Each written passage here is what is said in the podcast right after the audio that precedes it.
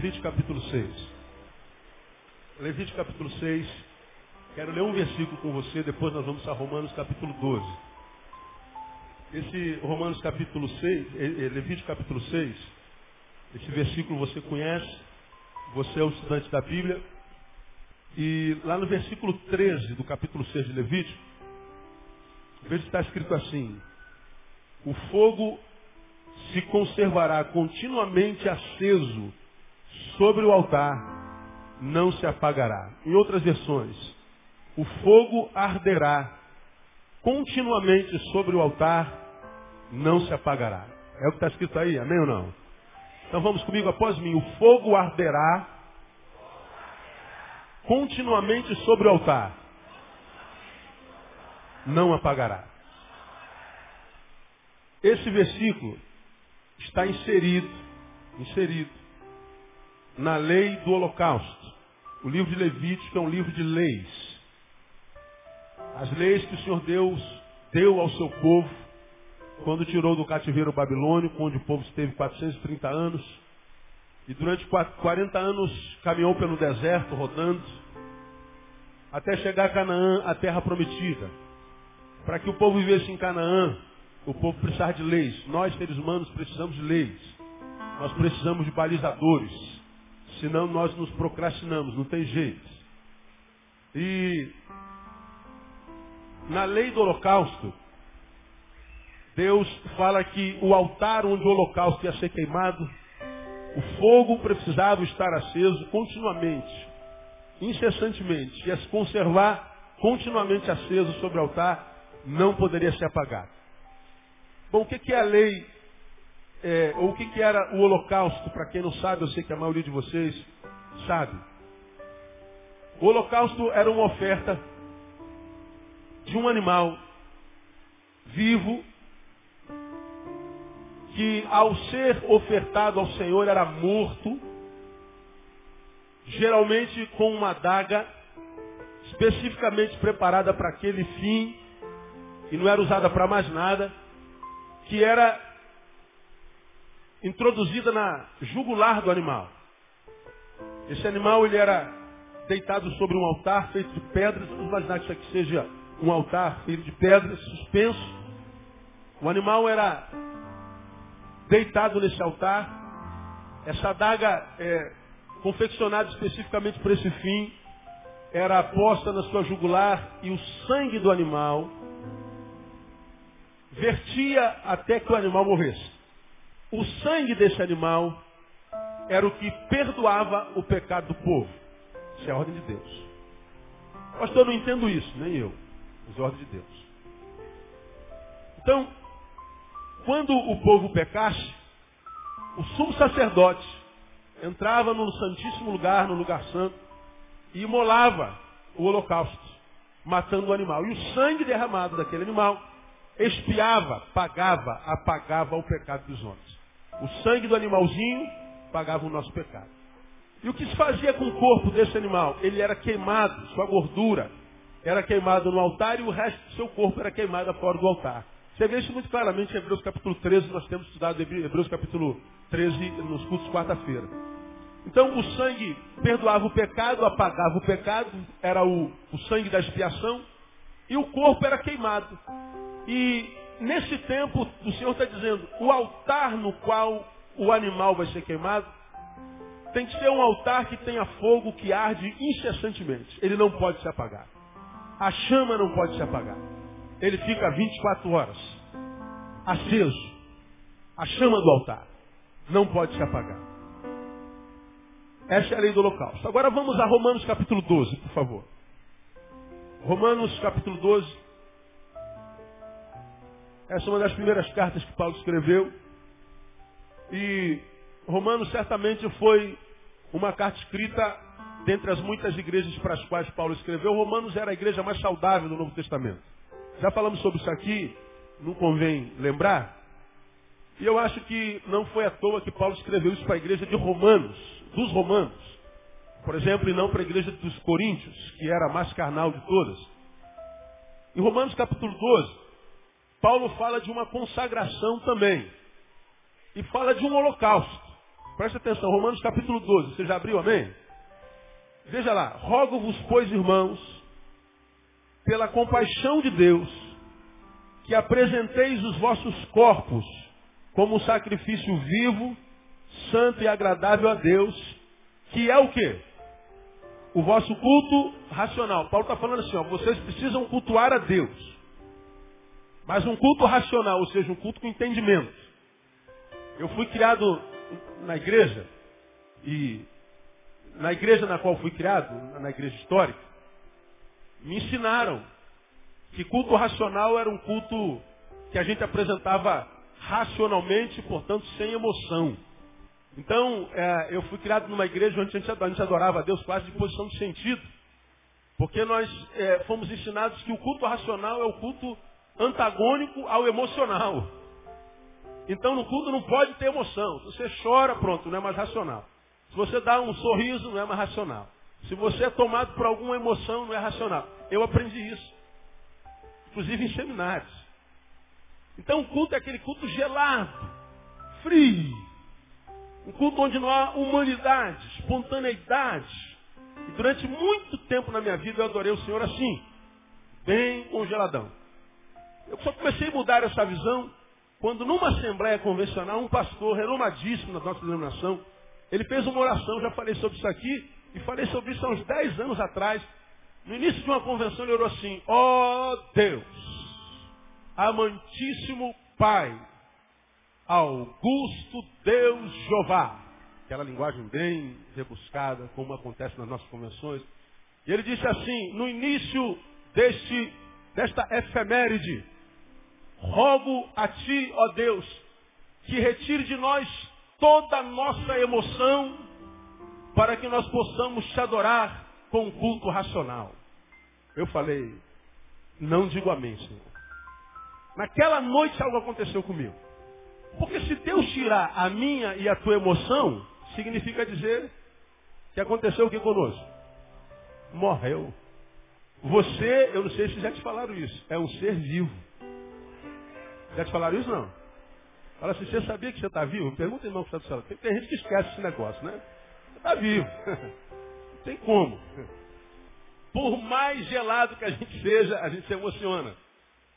Por exemplo, fomos para Nova York, tirar uma onda lá, né, meu? Tiramos um milhão de fotos. Não temos nenhuma. A máquina delutou tudo no último dia. Você sabe que eu viajo, passo mais, fora, mais tempo fora do Rio do que no Rio. Eu não levo máquina para lugar nenhum, não tiro foto lugar nenhum, não ligo para foto. Não sou fotogênico, sou, na foto eu fico mais feio do que pessoalmente. Eu não tiro fotos. Mas em Nova York, Times Square, passando naqueles lugares que a gente só vê filme, Central Park, alguns filmes que eu amei ver, aconteceram no Central Park, fiz questão aqui, pisou Robert De Niro. Foi aqui, nesse lugar que aconteceu aquela eu fui lá conhecer, tiramos foto, aquela coisa toda. Passamos pela Broadway. Como não vai tirar foto? Pelo amor de Deus, só se o cara for retardado. Tudo isso de graça, imagina, né? Só até injeção na testa a gente ganha de graça, imagina ir para Nova York. Aí tiramos foto de tudo. Aí quando chegamos aqui não tinha uma foto. Eu falei, não, eu não vou me assustar, eu nunca me eu nunca liguei para foto. Aí fui trabalhar segunda-feira, quarta-feira, mas as fotos não existentes não sai da minha cabeça, puxa vida, cara, eu não estava em Nova Iguaçu, não estava tava em Nova York, mano. Eu não estava em Realengo, eu. Eu não estava na Anúncio Caleb, eu estava na Times Square, né? Eu não almocei no, no, no, no churrasquinho ali do Petico. Eu almocei no Carmine, na Broadway. De graça, não paguei nada, é melhor ainda. Eu estou dirigindo, estou na moto pensando nas fotos que me existem. Pô, brincadeira, essa eu eu chateei, essa eu fiquei aborrecido. Então, a gente tem sentimento, cara. Até por foto a gente se aborrece. A gente não quer se emocionar. Você vai jogar, vamos tirar 0 em 1 um, para quem vai. Então, tu tira 0 em 1, um, perde. Tu fica chateado. Você fica irado, isso é emoção. Agora, eu aprendi que na igreja a gente tem que adorar com posição de sentido. E vamos adorar o Senhor, que é culto racional. E aí cantei minha vida inteira aquela música que você conhece assim, ó. Canta comigo. Se da vida as vagas procelosas são, Se com desalento julgas tudo vão, traz muitas vezes uma vez, há de ver surpreso quanto Deus já fez. Quantas bênçãos, quantas, quantas são recebidas da divina mão. Uma, uma, dizes de uma vez, a te ver surpreso quanto Deus já fez. Quando a gente faz isso num coro, quem canta é, soprano, canta soprano, contralto, contralto, tenor, tenor, baixo, baixo, fica uma coisa bonita. E eu cantei a vida inteira, sendo a vida as vagas procelosas são. Quem se arrisca a traduzir para o português? Culto racional, cantei a vida inteira até hoje, com 43 nas costas, não sei o que é ser da vida, as vagas procelosas são. Tá tudo, irmão, você pode traduzir para mim, irmão? Eu também cantei nunca pensei nisso aí. Culto racional. Você vê como é que a gente pode ser produto de manobra, mesmo na igreja. Né? A gente vai passando pela religião e a gente não vê a vida de Deus em nós. Não sabe por quê. E a gente vê muitos cristãos batendo no peito, só crente há 40 anos, como preguei domingo retrasado. Eu devo parabenizar ou me lamentar por isso? Se é 40 anos crente, quanto de Deus há dentro de você, e quanta alegria, quanto gozo, quanta paz, quanta vida. E muitas vezes nós não temos as experiências com Deus por causa da irracionalidade, da religiosidade. E aí nós vamos ao versículo 2 de Romanos 12, e diz lá, Primeiro diz, rogo pois irmãos, pela compaixão de Deus, que apresenteis os vossos corpos como sacrifício vivo, sobre a Deus, que é o vosso culto racional. E não vos conformeis a este mundo, mas transformai-vos pela renovação da vossa mente. Para quê? Leia comigo, igreja. Para quê? Experimenteis o quê? Qual seja a boa, agradável e perfeita vontade de Deus. É, irmãos, Paulo está dizendo, apresentem os vossos corpos como sacrifício ao Senhor. Não vos conforme esse mundo. Antes, pelo contrário, transformai-vos pela renovação da vossa mente. Para quê, Paulo? Para que vocês aí então possam experimentar qual seja a boa, agradável, perfeita vontade de Deus. Vocês devem apresentar os vossos corpos, começa no corpo. Não devem se conformar ao mundo, tomar a forma do mundo.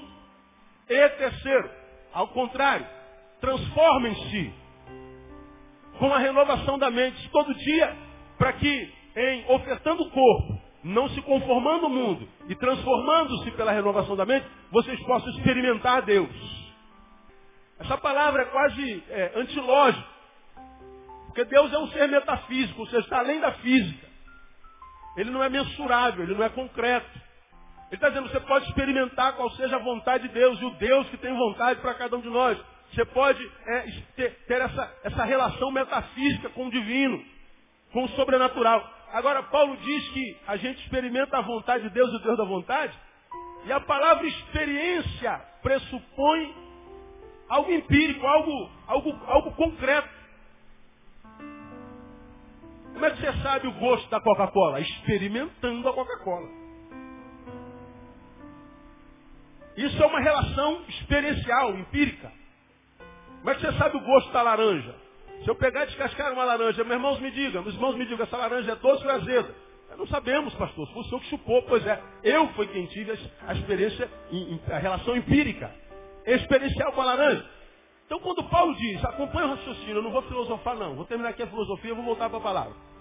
Quando Paulo diz que eu posso experimentar o que é não mensurável, ele fala de uma coisa ilógica. Como é que eu posso experimentar como quem experimenta uma laranja? Uma coisa que é metafísica, uma coisa que não é mensurável. Como é que eu posso experimentar é, uma coisa que é, concretamente não existe? Como é que eu posso ter experiências sobrenaturais? Como é que eu posso experimentar Deus? Como é que eu posso entrar em Deus? E sentir Deus entrando em mim? Como é que eu posso ter essa relação de amizade com Deus e ter experiências com Ele. Ou seja, como é que eu posso ter uma relação com Deus que não seja só através da religião, blá, blá, blá. Não seja através de acender uma vela, de dar uma oferta, de matar uma, uma galinha na esquina, de, de, de, de rezar um terço. Como é que eu posso, de fato, experimentar individualmente Deus? Como é que isso acontece? Por que, que eu quero ministrar essa palavra hoje, irmãos?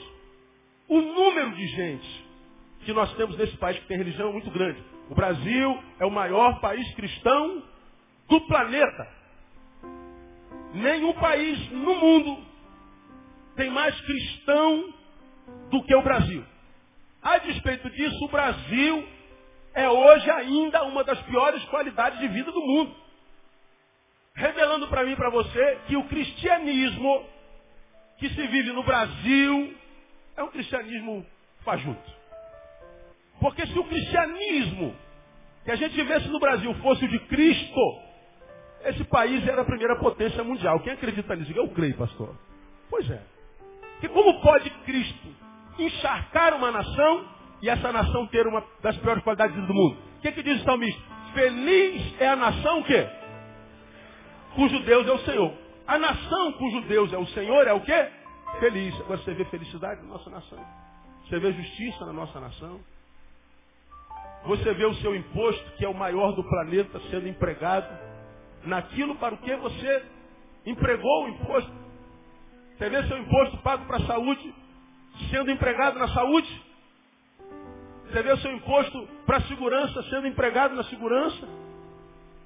O que você paga ao seu país, seu país lhe entrega enquanto produto. Ora, nós somos um país cristão. Nossos deputados são cristãos. Você entra na Câmara dos Deputados tem uma cruz enorme. Você entra no Senado, lá está a cruz. Quando começa a sessão, quando em vez faz oração do Pai Nosso. Alguns, não poucos, quando entram, faz o sinal da cruz. São cristãos.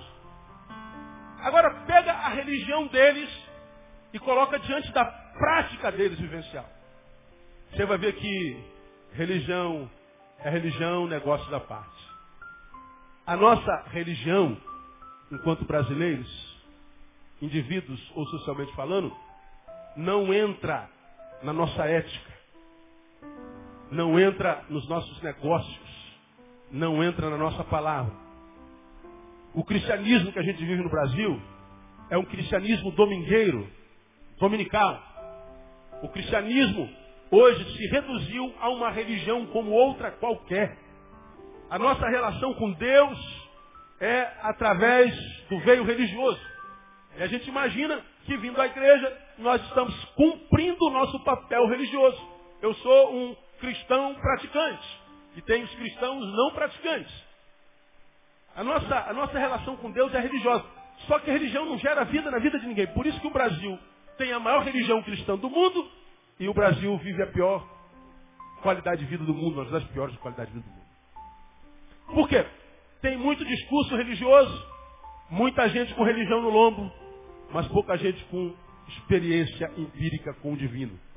A religião manifesta-se no ajuntamento coletivo, mas não produz na individualidade, no subjetivo.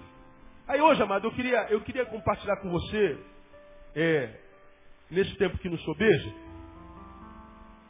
sobre quando a chama se apaga. O auto-holocausto. Quero falar sobre isso hoje. Porque eu não sei se acontece com você, eu acredito que sim. Um exemplo. Eu ganhei uma multa. Eu não estava dirigindo o carro. Recebe o aviso da multa. Quem já foi multado aqui alguma vez? Levanta a mão assim. É bem-vindo ao time. O time é grande, né? Aí, me lembre um processo. Eu, eu ganho o aviso de que você é multado. Bom, se não foi eu o, o, o, o infrator, eu tenho uma possibilidade, não tem? Eu pego aquela, aquele aviso, aquela notificação, vou lá no lugar que me notificou e passo a multa para quem? Quem sabe o nome? Para o real infrator. Pois bem, passou para o real infrator. Quando a multa chegar, vai para a casa dele, os pontos vão para a carteira dele. Tá? Fui lá e coloquei no nome do real infrator. Aí essa semana a multa chega na minha casa. Três meses depois. Aí eu ligo para a senhora, boa tarde. Meu nome é Neil e não, não, aconteceu isso e isso. Ah, mas não pode, senhor. Mas aconteceu, senhora. Mas a multa foi para sua casa, o senhor deu a entrada mesmo? Dei, senhora. Então não pode ter para sua casa, senhora, está na minha mão. Bom, então não posso fazer nada. O senhor liga para esse telefone para outro departamento. Aí liguei. Obrigado, senhor. Alô? Boa noite, boa tarde. Ó, aconteceu isso, isso, isso. Não, não pode ter acontecido, senhor. Eu, senhora, já ouvi isso antes, mas aconteceu. Está na minha mão, a multa. Mas não pode ter acontecido, senhora. Está aqui, na minha mão. Então ela mandou ligar para você depois de ter dito que não podia ter acontecido, mas aconteceu. A multa não é minha. E vai vencer agora. O que, que eu faço? Bom, não posso lhe ajudar. Vou passar para outro telefone. Aí o Espírito Santo vai tomando a gente, né?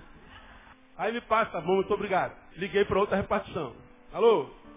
Senhor, já liguei para lá, para lá, aí mandaram para cá. Aconteceu isso, isso, isso. Quem adivinha o que, que ele me falou? Como é que você sabe? Não pode, senhor. Falei, meu Deus. Não pode estar acontecendo isso. Mas tá. Está acontecendo, o senhor está aqui na minha mão, tal, tá, não sei o quê. Não, então o senhor, não sou eu que repeu, não sou eu que vou resolver o seu problema. Você vai, vai ligar para o telefone e tal. Não, esse telefone que você está me dando, foi o primeiro para o qual eu liguei. Não, mas é ela que resolve. Não, senhor. Ela falou que era uma outra, a outra falou que é você. Não, mas é ela. Pode ligar para ela. Tá bom, obrigado. Eu liguei para outra. Senhora, oi. Liguei para a senhora agora há pouco tempo sobre a multa. Ah, sim. Ó, liguei para os outros dois e falaram que é a senhora. Não, eu não. Ah, Jesus amado. Glória, glória, aleluia. Glória, glória, aleluia. Aí eu falei, não tem jeito, cara, a gente vai ter que ir lá. A gente vai atrás do nosso direito e a gente não consegue tomar posse do nosso direito. Nós temos direitos. Quando a gente vai lá, a gente não consegue tomar posse do nosso direito. A gente vai na repartição, que é do trânsito, e a gente vai lá para resolver o nosso problema e sai de lá com a experiência com, positiva. Consegui. Resolvi o meu problema. Mas a gente vai lá no Detran ou na SMTR, Secretaria Municipal de Transporte da SMTU, e a gente não consegue resolver o nosso problema, porque o pessoal do transporte urbano diz que o problema que eu tive com o transporte urbano não é dele. O departamento de trânsito diz que o problema que eu tive de trânsito não é dele. Nós vamos lá na fonte e não conseguimos beber da fonte. Isso gera o quê? Frustração. Isso gera ira. Isso deforma a nossa emoção. Você de repente acordou bem, meu irmão. Teve uma noite maravilhosa. Você vai resolver o problema na fonte e a fonte se frustra. O que, que acontece? Aquela frustração na fonte deforma a tua emoção e aquela alegria com a qual você sai de casa some de você uma tristeza, um ódio, uma decepção, uma frustração te toma e te acompanha o dia inteiro. A mesma coisa acontece conosco no campo espiritual. Nós temos problemas espirituais, nós sabemos que a nossa luta não é contra a guerra, não é contra a carne, contra sangue. A gente percebe que já tentou em todos os cantos humanos, não deu certo, e a gente sabe que é coisa espiritual. Então a gente recorre a Deus que é a fonte. E vamos à casa de Deus para ter uma experiência com Deus e receber de Deus a provisão para aquele problema. E a gente entra na igreja, sai da igreja, sai da igreja, entra na igreja, entra na igreja, sai da igreja. E a gente na fonte, na presença de Deus, um Deus que é poderoso, a gente não consegue ter experiências empíricas com Ele. A gente não consegue ver os rios de água vivas fluindo de dentro de nós, como prometido a sua palavra. E quando a gente não tem essa experiência religiosa com Deus, religiosa não, essa experiência subjetiva, individual com Deus, a gente, para se frustrar menos, recorre à religião. E a gente acaba, na maioria dos casos, servindo uma instituição. Eu me transformo num batista, você no assembleano, ele no metodista, outro no presbiteriano, outro no diacal. E a gente vai servir uma instituição religiosa que nem sempre traduz-se em vida em Deus na nossa vida. A gente se encontra com um monte de religioso infeliz, que nem coragem para dizer que infeliz é, para que viva só a dor da infelicidade mas não da admissão dela. Esse texto está dizendo, meu irmão, escuta o que eu vou lhe falar. A realidade da experiência com Deus não é utopia, é uma verdade. Deus é um Deus que escolheu se relacionar conosco. Posso ouvir um glória a Deus aí, irmão? Nosso Deus é um Deus de relacionamento. Ele não é um Deus que manifesta só no domingo. No calendário de Deus não tem segunda domingo, ele é o Deus de todo dia, ele é o Deus de hoje. Então é um Deus de experiências. E Ele está dizendo, meu filho, para que você tenha experiências comigo, para que você experimente a minha vontade que é boa, agradável e perfeita, para que você não viva essa vida horrível, desagradável e torta. Você tem que cumprir algumas etapas. Está escrito aqui claramente, pastor Leandro precisa pregar isso, está aqui, óbvio. É só a gente gastar cinco minutos que a gente vê. Agora, pastor, o que isso tem a ver com o Levítico? Veja, lá no Levítico, na lei do holocausto, diz que era um animal que tinha que ser morto.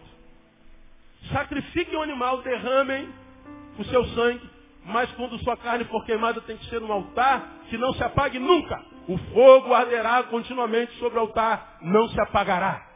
Não pode apagar, a chama não pode se apagar. E os holocaustos no Velho Testamento, todos apontavam para Cristo que verteu o seu sangue na cruz e foi o sacrifício final. Acabou o sacrifício, acabou a morte. Ele morreu a nossa morte para que nós vivêssemos a sua, a sua vida. Todavia, quando nós lemos Romanos capítulo 12, nós vemos Paulo falando sobre um novo holocausto. Holocausto do quê? Holocausto de quem? Holocausto de nós mesmos. Por que, que ele diz lá? Rogo-vos, irmãos, pela compaixão de Deus, que apresentei os vossos corpos corpo como sacrifício. Ele faz alusão ao holocausto do Velho Testamento. Agora veja o que Paulo diz. Que apresenteis os vossos corpos como sacrifício o que? Leiam para mim. Vivo. Lá no Velho Testamento o sacrifício era o quê? Morto. Paulo está dizendo, o corpo dos animais eram mortos, era morto. Mas o teu corpo, quando apresentado em sacrifício, ele tem que ser apresentado como vivo. Vivo, santo e agradável a Deus. Assim começa a apresentação do nosso corpo, o processo de experiência com Deus. De um processo que vai além do religioso. Porque a religião ela pode fazer muito bem, mas geralmente ela faz muito mal. Vide a religião oriental, irmão. O sujeito em nome da religião bota dinamite no peito, entra no shopping e mata um monte de gente. Só porque ele acredita que se ele fizer isso pelo Deus dele, ele vai ter 70 virgens no Éden. O cara deve estar muito ruim casado, né, meu? Ele quer acreditar que tem 70 mulheres lá para matar tanta gente. Você vê o que a religião faz. A religião emburrece. A religião rouba o raciocínio. A religião rouba a capacidade do homem de celebrar a vida. Ele vive para a religião. A religião muitas vezes acaba com a família ao invés de abençoar. A religião pode fazer muito mal para a saúde. E Deus está querendo que nós tenhamos experiências com Ele. A gente não entra na religião para experimentar Deus. A gente experimenta Deus e acaba entrando na religião. E dependendo dessa religião, a gente para de se relacionar com Deus ou continua se relacionando com Deus. Mas esse texto diz que o que faz com que a nossa experiência com Deus comece é quando nós nos auto apresentamos como holocausto. Fazemos o nosso auto-holocausto. Só que o auto-holocausto é o sacrifício do nosso corpo vivo. É o sacrifício de nós mesmos, de nossos corpos, de nossas vidas. Levítico fala do fogo inextinguível. Paulo fala do corpo como sacrifício. O que a gente aprende aqui? Que o que mantém a chama do altar viva na nossa vida é o sacrifício do meu corpo. Lá no velho, o que mantinha a chama viva era o corpo do animal. Agora, no altar espiritual, no altar da nossa relação com o metafísico, com o divino, com o eterno, com o supra-humano, o que, que mantém a chama dessa relação viva? A apresentação do meu corpo. É o meu corpo que é combustível para esse holocausto, para esse altar. De modo que, irmão, a chama do nosso altar não pode se apagar. Porque senão nós nos reduzimos a meros religiosos, só. Cumpridores de obrigações, massa de manobra, consumidores gospel. Só isso.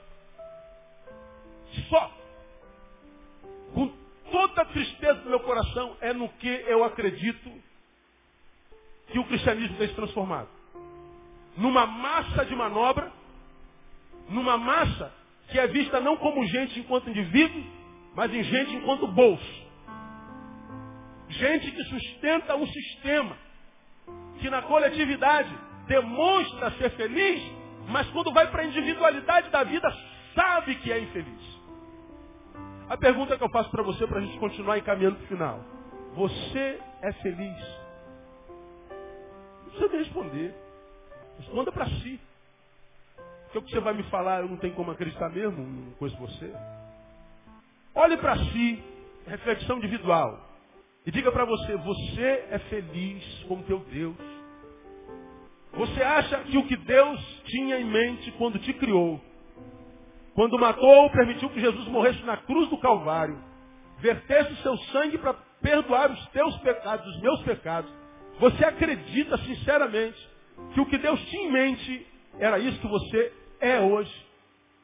Você acredita sinceramente que quando Jesus verteu seu sangue na cruz e olhava para os seus algozes e orava ao Pai, Pai, perdoe porque não sabe o que faz, você acha que Jesus tinha em mente que eu e você vivêssemos a vida que nós estamos vivendo agora, sinceramente? Toda vez que eu paro para pensar sobre isso, irmãos, e descubro que eu estou vivendo a quem daquilo que eu tenho direito em Cristo, mas que embora tenha direito não consegue chegar na minha mão de jeito nenhum. E esses direitos começam na palavra de Jesus, eu vim para que vocês tenham o quê? O quê? Que tipo de vida? Com abundância. Eu vim para que vocês tenham vida. E não é qualquer vida não. Eu vim para que vocês tenham vida e vida com abundância. Uma vida que vale a pena ser vivida. Você pode me ajudar? A tua irmão que está do seu lado, Deus chamou você para a vida, irmão. Para a vida, não para a religião. Deus chamou a gente para uma vida de experiências com Ele. Deus chamou a gente para que fizéssemos, nós pudéssemos entender que o Deus que a gente serve não é o Deus domingueiro. Que eu não preciso esperar chegar domingo para me alimentar dele. Que eu não preciso esperar chegar a hora do culto para ter a sensação de que Ele está na minha presença, que eu estou na presença dele. O Deus que a gente serve não é domingueiro. Deus é Deus de segunda, de terça, de quarta, de quinta, de sexta, de sábado, domingo, segunda, terça, quarta, janeiro, fevereiro, março, abril, maio, junho, dezembro. Ele é o Deus das férias, o Deus de todo dia, irmão. E diz, eu estou convosco todos os dias. Agora, pastor, se isso é verdade, por que, que eu não experimento? Por que, que eu não vejo esse negócio acontecendo comigo? Você talvez esteja aí sentado falando, eu até sei que isso é verdade. Porque eu conheço gente que experimenta. Eu conheço gente que está cheia de Deus. Eu conheço gente que toda vez que eu chego perto dele, eu sinto algo de Deus nele. Toda vez que eu converso com ele, algo de Deus que sai da boca dele. Até quando ele está sofrendo, sentindo dor, a gente sente Deus na dor dele. Mas eu não consigo. Por que, que eu não posso experimentar? Ora, você sabe, portanto, se não experimenta, o problema não está em Deus, só pode estar em você. E se você conhece alguém que experimenta e você não, você já aprendeu aqui que Deus não tem filhos prediletos, Ele ama todos igualzinho. Deus não tem esse negócio, não, Ele é doutor, filho, por isso que Ele experimenta. Você não, você é analfabeto, mané. Ele é louro de olho verde, você é preto, cabelo duro, mané. Não, irmão. Deus não vê cor, Deus é daltônico. Deus olha para você e ama você de qualquer jeito, do jeitinho que você é. E mais, Deus Poderia, pelo seu espírito, morar em qualquer canto do universo. O universo é lindo. Mas ele escolheu habitar dentro de você, esse corpo barrigudo, enrugado. Deus escolheu morar dentro de você. Quem pode dar um glória a Deus bem alto aí, irmão? Pelo amor de Deus. Pode aplaudir aí, pode aplaudir.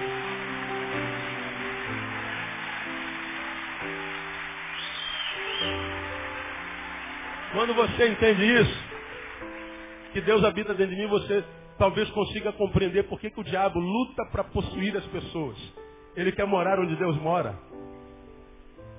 Ele quer conhecer como é a casa de Deus desde quando ele saiu de lá. Ele só se sente vivo quando possui um corpo. Então a gente entende por que, que o diabo tenta a gente tanto. De fora para dentro, de fora para dentro, de dentro para fora, quando a gente não é morado do Altíssimo. O Altíssimo resolveu morar dentro de nós. Ele é um Deus de relacionamento. Ele não veio só para que a gente tivesse é, é, é, é, vida de produtor, de sustentador de sistemas religiosos.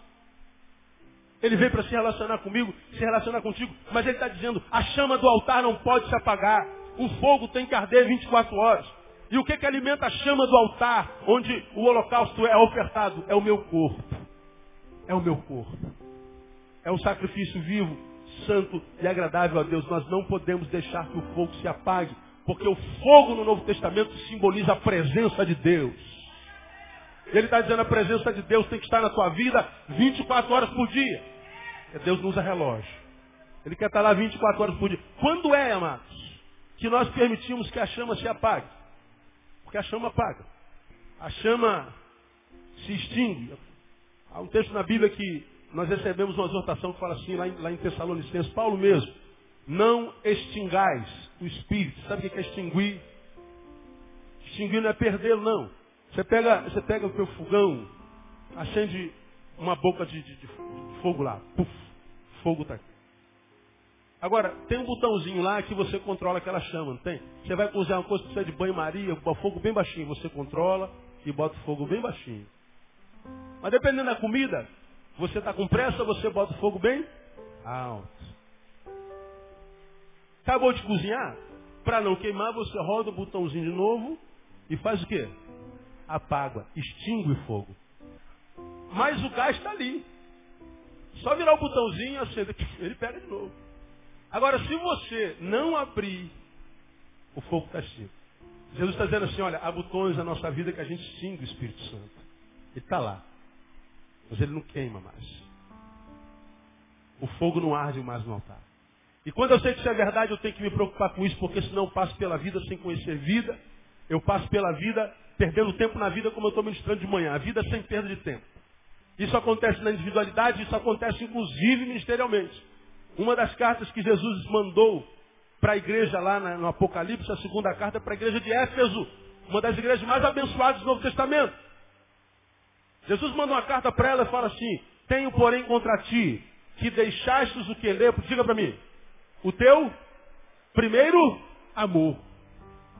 O que, que eu tenho contra ti, Éfeso? Embora eu tenha muitos elogios para você, você deixou o seu primeiro amor. Você, a chama está se apagando. Você faz, é verdade. Mas eu percebo que o teu combustível não é mais o amor, a paixão. Você se tornou alguém que se acostumou com isso. E faz por hábito. Você viciou-se na prática religiosa. Se acorda, é como se fosse um chip programado. Você já vai lá, acende a, o, bagulhinho, ou apaga o bagulhinho, ou faz a resinha, ou faz não sei o quê, e nananana, faz automaticamente, como uma máquina pro, programada. Deus está dizendo, eu quero que você volte a acender a chama. Quero que você não perca o seu primeiro amor, volte ao primeiro amor, volte às primeiras intenções, volte a ter experiência comigo. Olha, se eu sei que eu posso ver minha chama se apagar, irmão, como eu vejo chama se apagando. Como a minha chama é tentada a se apagar o tempo inteiro. Como uma coisa na vida que joga em balde de água fria em cima da gente, que a chama vai lá embaixo, parece que vai apagar. Eu falei, Deus, não permita.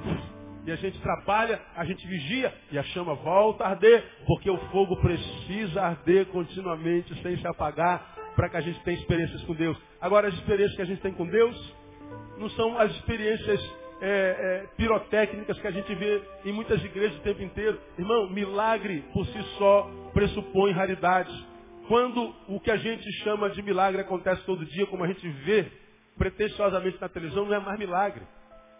Coisas fenomenais ou fenomenológicas não acontecem todo dia, como eu preguei alguns dois domingos atrás, ou três. As macro coisas, as coisas grandes, as experiências fenomenais, não acontecem todo dia. Não é todo dia que alguém é curado de câncer. Não é todo mundo, todo dia que alguém é liberto de um acidente, o carro foi esmagado, ele saiu ileso. Não é todo dia que acontece isso. Não acontecem macro coisas todos os dias, mas acontecem micro coisas muitas vezes, todo dia. E muitas vezes Deus está agindo com micro coisas diárias, horárias. E a gente acha que Deus não está agindo porque a gente está preocupado com as macro coisas. Preocupado com o milagrão. Peraí, filho, tem um monte de milagrinho acontecendo. Se você botar um em cima do outro, fica um milagrão. Mas você está tão doente que você não consegue ver os milagrinhos acontecendo. Você quer uma coisa grande porque você acha que o que dá sabor à vida, que a minha experiência, a ação da, do, do meu poder na tua vida que dá sabor, são os milagres grandes. Não, não. O que dá sabor à nossa vida, irmão, não é a coisa extraordinária. O que dá sabor à nossa vida não são as coisas extraordinárias. O que dá sabor à nossa vida é viver as coisas simples extraordinariamente. Que, que dá sabor à nossa vida num culto como esse? Você saiu do seu lugar e foi abraçar o seu amigo. Amanhã você vai acordar com a sua marmitinha e vai para a mesma filinha de ônibus. Aí de repente, como nunca acontece, amanhã tem um lugarzinho vago para você. Você diz, meu Deus, não acredito. Já aconteceu contigo alguma vez isso, senhor não? Meu Deus, um, um lugar não pode ser. Você, em vez de sentar naquele banco, irmão, do ônibus, e vir cantando um hino, cara, nem que seja dentro de você, de lá até aqui, Deus. Tiradentes até Santa Cruz, ó oh, Deus, estou sentado, aleluia. Eu sou grato por tudo que tenho. E celebrando o banco do ônibus, gozando aquilo até Santa Cruz. Você tem duas horas de alegria. Mas você não consegue reconhecer que aquele banco foi um milagre de Deus. É burro, meu irmão. É burro. Você acredita que teu ticket de refeição acabou, falei, hoje não vai dar para almoçar. Aí tu vai lá para a fila, tem que pagar, já está duro igual um coco, você vai lá, mexe na tua bolsa, bolsa de mulher tem tudo lá dentro. Aí tem um ticketzinho amassadinho lá no fundo. Oh, glória a Deus. Em vez de celebrar, não, acha que é bobagem. Vai, lá, vai lavar roupa, aí mexe nos bolsos da calça velha. 50 conto. Já viveu isso, né? Aí todo mundo falando. Não. O cara, em vez de dar um glória a Deus mesmo, cara, 50 contos. E aí, no dia 25 do mês acontece um milagre desse. Aí você acha que isso não tem nada a ver com experiência com Deus. Fez a chapinha, né, irmão? Você sabe que amanhã já não tem mais. Mas amanhã tu acorda, o cabelo está lisinho ainda. Vou dar um glória, irmão, sai pulando, dá cambalhota, irmão. Vai celebrando as micro coisas. Teu chefe te persegue todo dia. Aquele dia ele deu um sorriso para você. Coisas pequenas acontecem na nossa vida todo dia, cara. Todo dia acontecem coisas pequenas na nossa vida. Todo dia. Nossa, ontem, ontem nós fomos para jantar, né? E foi tão bom estar com aquele casal. É, já saímos com eles várias vezes. Mas ontem foi diferente. E ontem eu fui dormir e agradecer a Deus pelo papo, pela troca. Foi diferente. Algo que a gente faz corriqueiramente, mas ontem foi diferente. Então tu tira o sabor daquela diferença daquela noite, micro coisas. Porque senão você vai sentar, se torna um egoísta, vítima de si mesmo, se torna uma vítima crônica, incurável, e está esperando que as coisas grandes aconteçam na sua vida. Porque quando as coisas grandes acontecerem na sua vida, você vai ser feliz, vai ter uma experiência com Deus. Você vai para a igreja e tem sempre um crente mentiroso, dizendo que vê anjo todo dia. Tem um anjo ali, irmão. Ô irmão, tinha uma palavra de Deus. Deus falou comigo sobre você. Irmão, um anjo apareceu e mandou um recado para você. Eu, todo recado que o anjo manda é para ele. Você fala assim, pô, não tem nenhum recadinho que o anjo manda para mim, cara. Ele vê anjo todo dia, tem experiência todo dia. Você já viu o testemunho de, de, de crentes na igreja? O cara, irmãos, eu estava no trem, e aí comecei a conversar com o cara, e o cara começou a chorar. Todo mundo chora quando fala com ele. Tu conversa, ninguém chora. Você fala, pô, cara, por que, que ninguém chora comigo, cara? Ele não chora com ele também, não, é mentira. Diz que eu prego, converso 10 horas com a pessoa, a pessoa nem ouviu nada que eu falei. Funciona comigo. E a fala é, é a minha especialidade.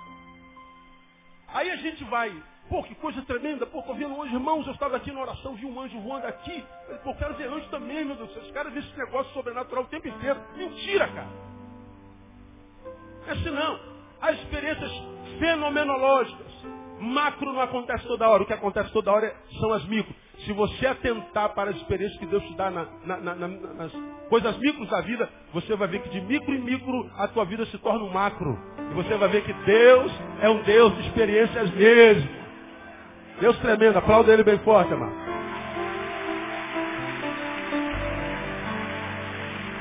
Oh, aleluia.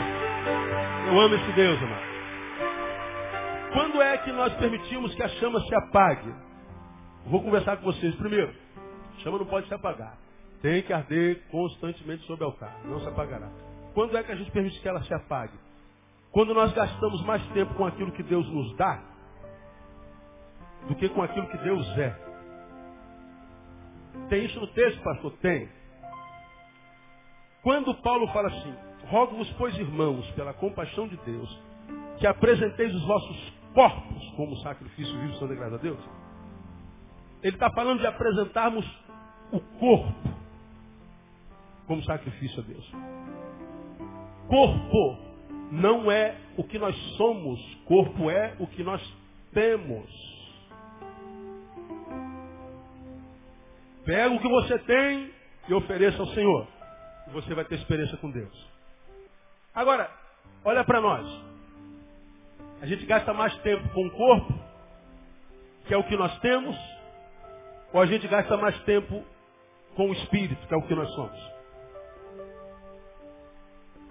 Se corpo é o que eu tenho, o, o corpo é a minha aparência, o espírito é a minha essência. Eu preguei sobre isso aqui, não vou repetir. Deus faz o homem do pó da terra ali, obra, obra manual. Toda a criação diz, haja, haja, haja, e ouve. Produza, produza, produza. Terra produza, ar produza, água produza. E os seres viventes foram produzidos. O homem não. O homem Deus para com a própria mão, faz do pó da terra. Só que depois que ele faz o pó da terra, o bichinho não sai pulando lá. Ele antes sopra o fôlego de vida nesse corpo. E diz o texto que esse corpo se torna alma vivente. Alma. O corpo vivo se torna alma. Então, o corpo não é o que eu sou, eu sou uma alma, eu sou um espírito. E é muito fácil de entender isso, irmão.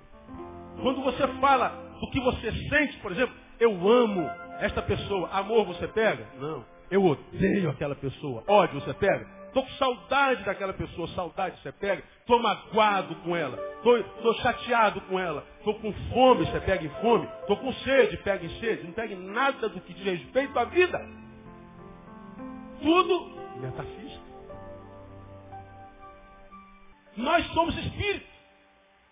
Não adianta você estar com raiva de fulano, não adianta comer pão com mortadela, resolve. Estou apaixonado pelo João, não adianta comprar um carro novo. Porque você está falando de essência.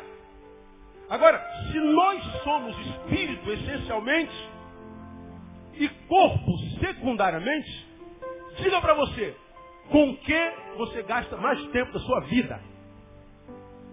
Quanto tempo você gasta de academia por semana? Quanto tempo você gasta lendo Bíblia e orando por semana? Que vergonha, pastor. Agora senhor pegou pesado a peça. Então, cada, cada irmão só fala assim, academia ou Bíblia? Pergunta ele aí, academia ou Bíblia? É, mas lê a Bíblia também, irmão. Jeová fala, mas tem que ler a Bíblia. Agora aqui, olha para mim. Estou falando que a gente não pode ir para academia? Meu irmão, conselho pastoral, vá para academia. Vá cuidar do teu corpo. Vá fazer teu cabelo, vá fazer tua chapinha. Vai fazer tua depilação. Vai malhar, vai ficar bonita, vai ficar bonito. Vai acabar com essa barriga que nos acompanha, nos atormenta. Isso é saudável. Você está cuidando da casa do Pai. Ele mora dentro de você. Agora, o que, que eu estou dizendo? Quer ter experiências com Deus? Quero, pastor. Então, invista um pouco mais na sua essência. Naquilo que você é e não naquilo que você tem. Pensa um pouco mais no teu interior. Pensa um pouco mais na tua essência. Não caia no materialismo maligno da sua geração que acha que o que traz felicidade é o que a gente tem. Só que quando a gente tem, a gente descobre que o que a gente tem não gera alegria em nós. Ela é temporária, irmão. Muito temporária, tem prazo de validade. Não traz alegria o que a gente tem. De modo que quando a gente compra, a gente fica feliz. Usou, acabou a felicidade, tem que comprar de novo. A gente come e fica feliz. Sentiu fome de novo, tem que comer de novo. O corpo é insaciável. Lembra que eu preguei sobre isso no passado? Quantos quilos de arroz você já comeu na tua vida inteira? Quantos, quantos bois tem dentro de você? Quantos litros de água você já botou para dentro? Soma tudo. Pastor, já bebi um tabernáculo desse cheio d'água. Mas como é que come aí dentro? Cabe. O corpo é insaciável.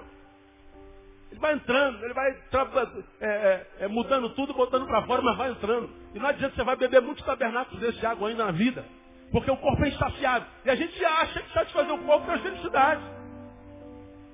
Você está aqui, está solteira, está só você feliz quando casar. Não, você está infeliz solteira, quando casar continua infeliz. Se muda teu estado civil. Você era uma solteira infeliz, agora é só casada infeliz.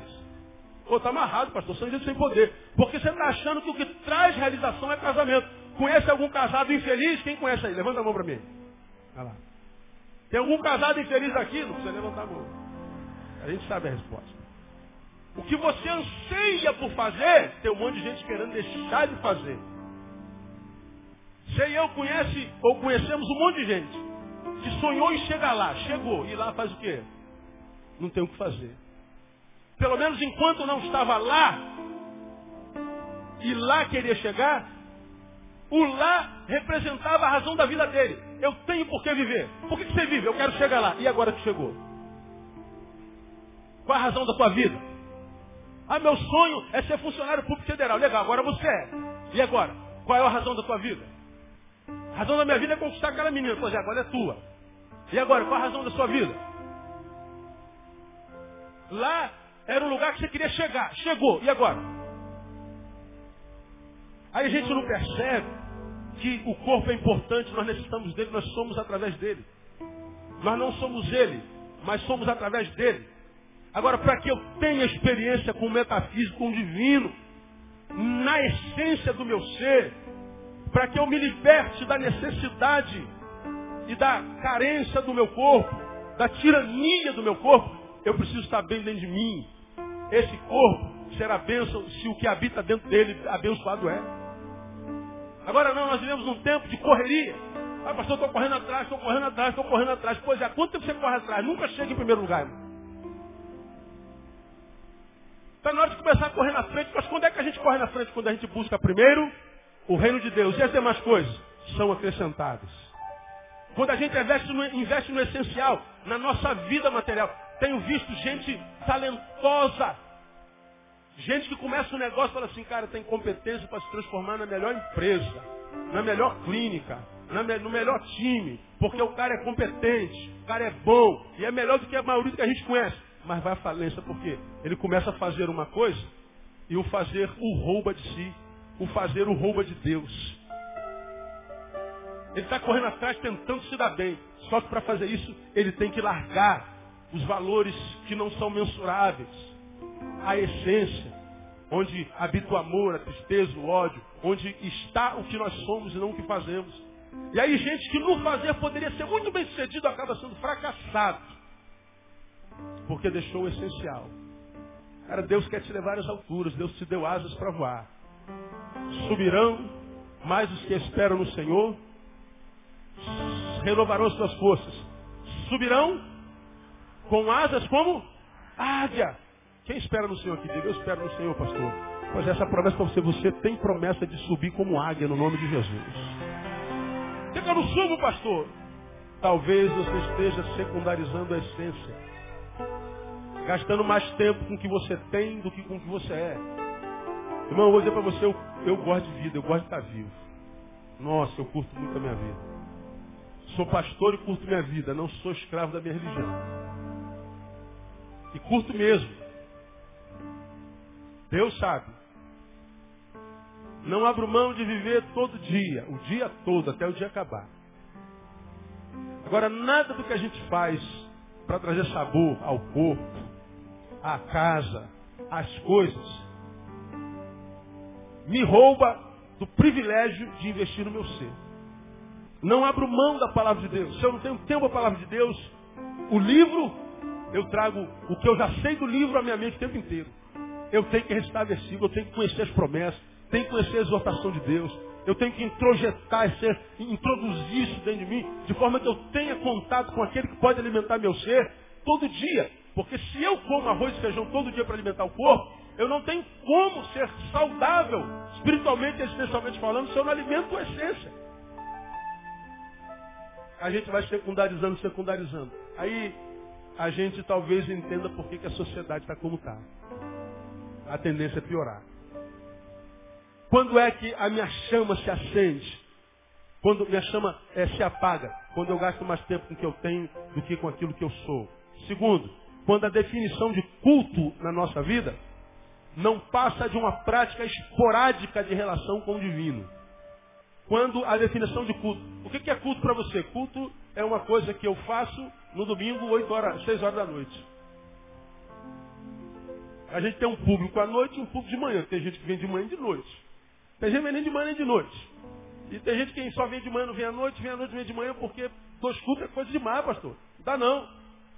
Pois é, a semana tem 168 horas. Você dá duas horas em culto para Deus, acho que é muito.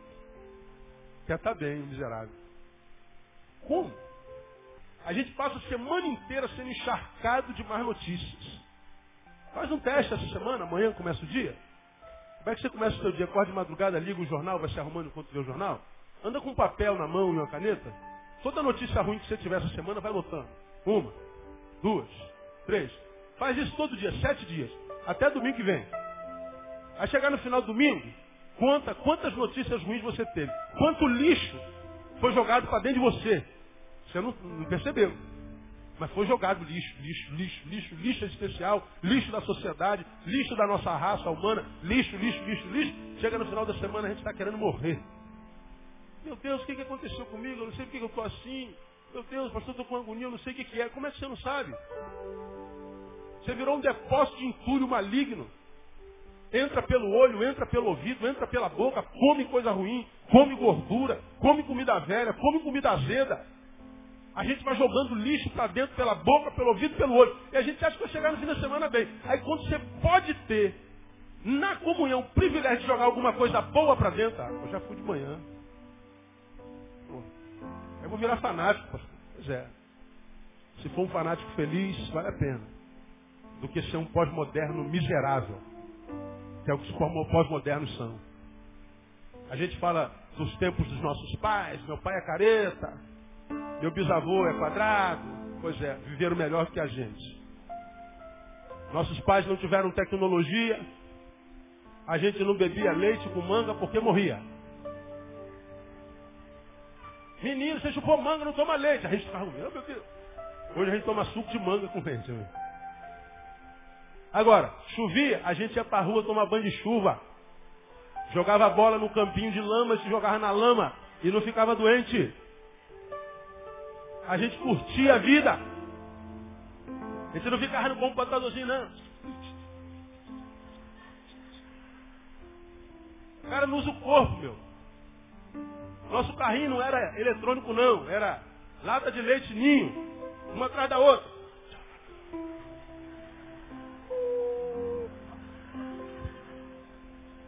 Tirava uma onda. Pô, o carrinho dele tem seis latas, mano, ficou maneiro.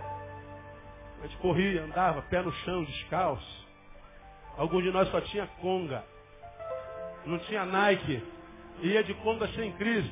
Falei domingo passado, jogava bola, arrebentava o tampão do dedo. Um pé de conga, o outro de chinelo com um remendão no dedão. Alguns só com um pouquinho aqui, o resto raspado, para recortar o dedo. Não tínhamos crise existencial de aparência. Não éramos refém da opinião do outro. Esquadrado. Agora você podia ficar à noite na rua. Você podia sentar à porta e conversar com os vizinhos. Os seres humanos diziam, bom dia, vizinho. Boa noite, vizinho. Hoje você entra no teu prédio e você não sabe quem mora no apartamento em frente. De modo que eu não tenho como amar quem eu não conheço. Quem eu não conheço eu uso. E nós vivemos essa forma desgraçada de vida que a gente vive na sociedade. Porque nós somos tomados por um materialismo horrível. Isso tudo porque o nosso culto virou uma prática esporádica. Culto é um lugar para onde a gente vai num lugar determinado, numa hora determinada.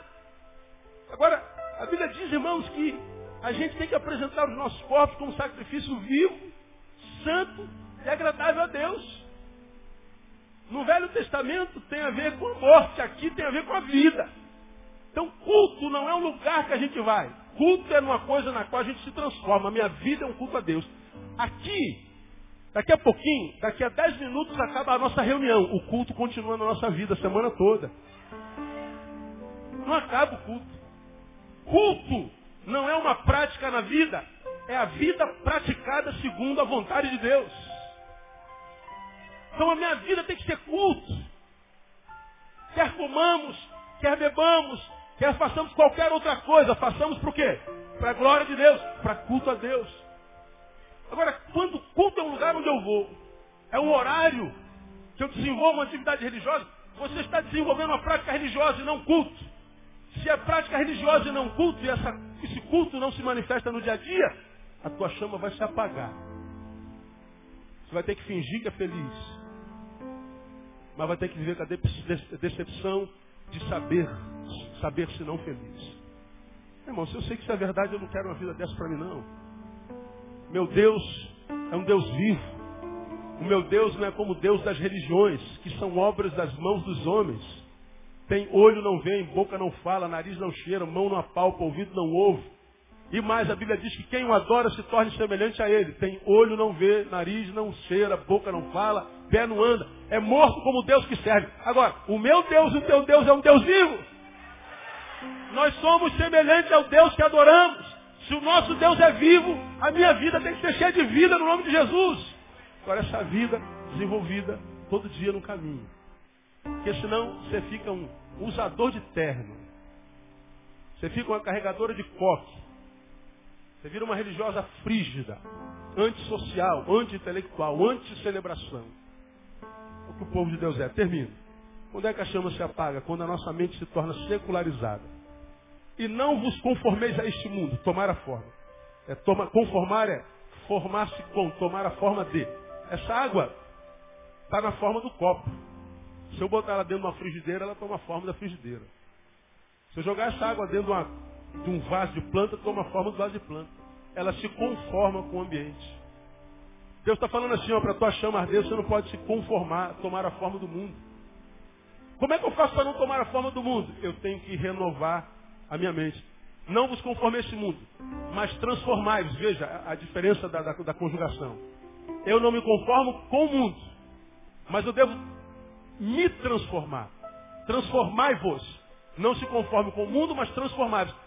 Eu não estou aqui para mudar o mundo. Eu estou aqui para não permitir que o mundo me mude.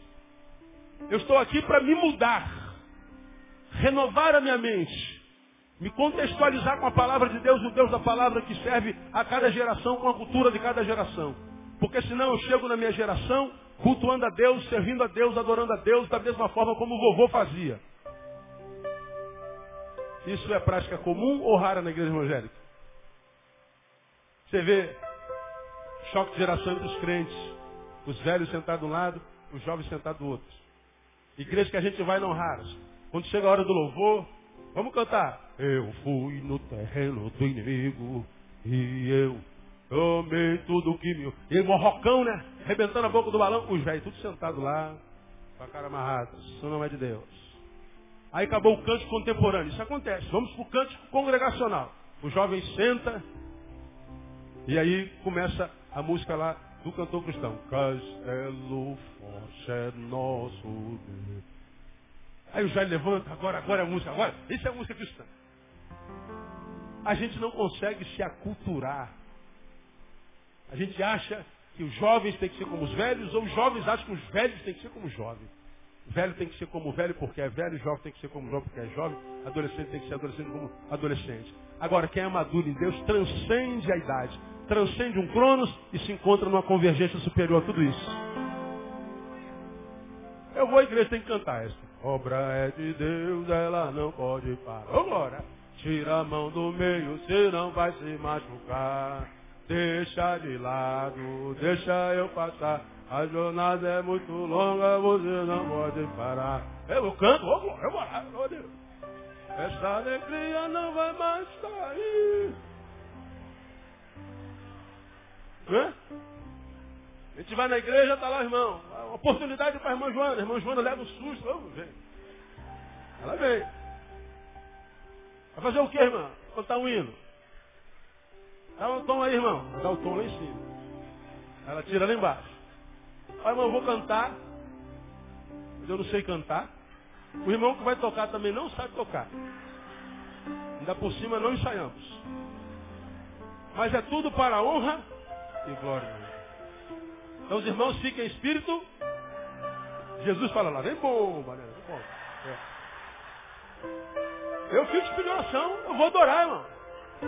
Fala, irmãozinho, adoro. Mas tem lugar que a gente vai, tem aquele coral com orquestra no fundo. Todo mundo becado. Regente com a varetinha dele lá. Ó. Dá o tom. Sem problema nenhum. Mas não, fica o super crente aqui, aquele super crente dentro do qual até Jesus tem vergonha, se sente carnal. E outro irmãozinho lá em guerra por causa de práticas eclesiológicas. Cada um achando que está agradando a Deus da forma dele. E não sabe que o que Deus quer é que um chame o outro de irmão, se abracem e sirvam ao Senhor juntos. Mas por que isso acontece? Seja o tradicional xiita, seja o pós-moderno neoliberal. Porque a mente secularizou. Não se transformou com a renovação. Irmão, nosso Deus é um Deus de cada geração, é o Deus de todas as gerações. E eu me secularizo quando eu vivo um processo inconsciente de massificação. É quando o, o, a minha individualidade é perdida e eu me torno só um na massa. Todo mundo vai para um lado, eu vou. Todo mundo vai para o outro, eu vou. Eu não raciocino mais nada, não mastigo mais nada. Eu não sei se é chefe, mas todo mundo está indo para lá, eu vou. Eu não sei se é errado, mas está todo mundo, eu vou. Aleluia. Por isso que eu amo Tomé. Tomé, Jesus apareceu, ele não estava lá. E Tomé, Jesus apareceu, eu não creio. Como você não crê? Eu não creio. Você está chamando a gente de... Não, não estou falando vocês são mentirosos. Eu não creio, me perdoe. Se eu não tocar do lado, se eu não tocar na ferida, eu não creio. Mas ele apareceu, diga, apareceu Tomé, gente, me perdoe. Vocês vão me rejeitar, vão me julgar, vão me chamar de carnal, vão me chamar do que vocês quiserem, mas eu não consigo crer. Todo mundo remou para um lado, ele remou contra todo mundo. Personalidade. Isso é o processo de individuação sarado, saudável. Não é Maria, vai com as outras. Ele raciocina e tem coragem de ser quem é, mesmo que pague o preço por isso. Porque ele tinha personalidade, diz que oito dias depois, Jesus voltou só para Tomé. Você já me viu pregar sobre isso aqui? Ele voltou só para Tomé. Tomé, você não estava aqui e disse que só cresce tocar na minha mão? Toca, Tomé. Ele tocou. Bota o dedo aqui, Tomé, ele botou. Aí, mas esse cara não tinha fé. Como é que um homem sem fé pode fazer Jesus voltar? Jesus não volta para você nem para mim muitas vezes. Jesus estava subindo, não tem, faltou Tomé. Aquele camarada tem personalidade. Aquele camarada tem, tem, tem, tem, ele é macho mesmo. Mas Maria vai com as outras não. E uma pessoa como essa eu honro, ele voltou só para Tomé. Depois ele foi embora. Isso é personalidade. A mente não secularizou. Então, meu irmão, quando nós queremos que o altar brilhe, quando nós queremos que a chama fique acesa o tempo inteiro, quando nós não queremos só ser um religioso, mostrando para todo mundo que é mais santo que todo mundo, mas sabe que é infeliz. Como eu disse para alguém essa semana, cantar de galo. É só mexer com a sexualidade, cantando de galo lá, oprimir uma pessoa, rapaz, porque é uma, coisa idiota. Foi aqui. Aí ele chamou a atenção de uma pessoa publicamente, no meio de umas dez pessoas. A pessoa ia reagir, mas ela falou, pô, não vou, não vou botar lenha nessa fogueira não, porque esse fogo tem que apagar, é diferente. E a pessoa saiu triste, ficou no canto, lógico eu larguei os dez e sentei com ele. Aí veio o fariseu. Mas pastor, como é que o senhor vai ficar com ele não com a gente? Eu falei, porque ele não é melhor que você, nem pior do que você. O pastor não viu o que ele fez? Vi. Você nunca fez o que ele fez? Eu não. Agora, me fala do seu pensamento. Como é que está a sua sexualidade, por exemplo? O que, que passa na sua cabeça de vez em quando? É só santidade? Fale do que você é por dentro. Ah, não está em questão. Agora tá, já toquei no assunto. Ama o tempo inteiro? Faz bem o tempo inteiro? A Bíblia diz que quem sabe fazer o bem não faz, comete pecado. Seu pensamento é santo a vida inteira. Acabou, acabou a discussão. Toca na essência, a gente descobre que nós somos todos iguais. Todos. Na aparência não. Na aparência um parece ser mais santo que o outro. Um parece ser mais bonito que o outro. Um parece ser mais inteligente que o outro. A gente compete na aparência o tempo inteiro. Caras que não se enxergam, eu sou mais santo, eu sou tal. Eu estou aqui em cima pregando, então você é menor do que eu, conversa fiada. Vamos falar da essência? Vamos falar do interior? Vamos falar dos pecados que são ocultos? Teria coragem de, de, de, vir aqui, se você fosse uma máquina, botar um chip na tua cabeça, tudo que você pensa, fez essa semana fosse projetado no telão. Você seria absolvido ou culpado? Certamente culpado. Mas ninguém vê, né, fariseu? Então você vive metendo dedo na cara dos outros, achando que Jesus está se agradando de você. Aí você tem um altar sem chama nenhuma. embora todo mundo pense que há uma chama ali, você sabe que não tem. Mentiroso fariseu. Como eu sei que eu posso me transformar no fariseu se eu não me, se eu não observar? Eu tenho dito para Deus, minha igreja amada. Senhor, se tu és Deus de segunda-feira, eu quero Deus na segunda-feira. Se tu és Deus na terça, na quarta, na quinta, na sexta, no sábado, eu quero o Senhor nesses dias. Domingo eu nem, nem, nem, nem, digo nada porque eles disseram que domingo é dia do Senhor, então todo domingo eu me encontro contigo e junto com meus irmãos. Agora eu não quero o que tu tens para mim só no domingo. Eu sei que quando eu venho para a igreja eu sou abençoado, Deus fala comigo sempre. Mas Deus, eu sim, não vou pedir demais amanhã quando acordar, eu quero sentir a tua presença comigo do meu lado. Se não for pedir mais quando eu sentar na mesa para almoçar minha marmita, eu quero sentir que o Senhor está ali, naquele arroz. Ou então está sentado do meu lado, aquecendo minha marmita, não permitindo que ela esfrie. Se não for pedir demais, ó Deus, quando eu voltar para casa, entra no feital comigo, porque o feital vai parar mesmo. Quando ele parar, eu não quero maldizer, quero continuar adorando. Se não for pedir demais, Senhor, eu vou dormir, está muito calor, me refresca, está muito frio, me aquece. Você vai ver que Deus vai estar lá. Eis que estou convosco todos os dias. Até quando? A consumação do século. Como os séculos ainda não se consumaram, significa dizer que Ele está conosco hoje, amanhã, depois da manhã, todo dia, dia após dia, em nome de Jesus. O fogo arderá continuamente sobre o altar, não se, apaga, se apagará. Irmão, não deixe o fogo se apagar. Não viva de aparência como os fariseus. Não viva buscando glória humana. O fogo na tua vida precisa arder é, diuturnamente o tempo todo. Como? É, é, é, entendendo que você precisa gastar mais tempo com a essência e não com a aparência. Entendendo que culto tem que ser no dia todo. Entendendo que a mente, nossa mente não pode ser secularizada. Nós temos que renovar a mente todo dia. Nós temos que entender o processo de Deus todo dia. Nós temos que entender a nossa geração todo dia. Nós temos que ser inseridos e não a, a, a, um ser destacado da sociedade. Porque a Bíblia diz como o Pai me enviou, também vos envia a vós. E Jesus veio para servir aquela geração. Nós somos chamados para servir a nossa. E não só para frequentar a igreja e ter uma religião. Se a gente faz isso aqui, a chama arde constantemente sobre o altar. Na alegria, não permitindo que a gente se ensoberbeça na derrocada, não permitindo que a gente se mediocrise, que a gente se diminua. A chama precisa arder todo dia, porque se ela arder, a vida vai ser vida todo dia. E a gente vai querer viver cada vez mais e mais para a glória de Deus Pai. Promessa de Deus para a sua vida. Toma posse dessa palavra e sai daqui para ser feliz e praticar essa palavra. Quem recebe, diga eu recebo essa palavra, pastor. Então aplauda o Senhor bem forte. Queira, diga.